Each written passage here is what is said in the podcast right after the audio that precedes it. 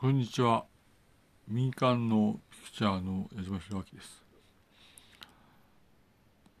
まあ、私から、まあ、少し話があるということですね。つまり私が、いわゆる思うのは、うんどうしようもない高齢で、もし薬物中毒者ならば、いわゆるどうするかという話ですねと。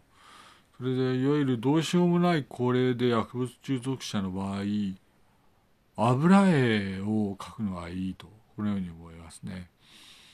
えー、っとね、やっぱりね、画家がいいんだと。いわゆる、頭を潰した薬物中毒者の方々は、油絵の画家がいいと。画家になれと。絵描きになれということで進めておきます。矢島でした。失礼します。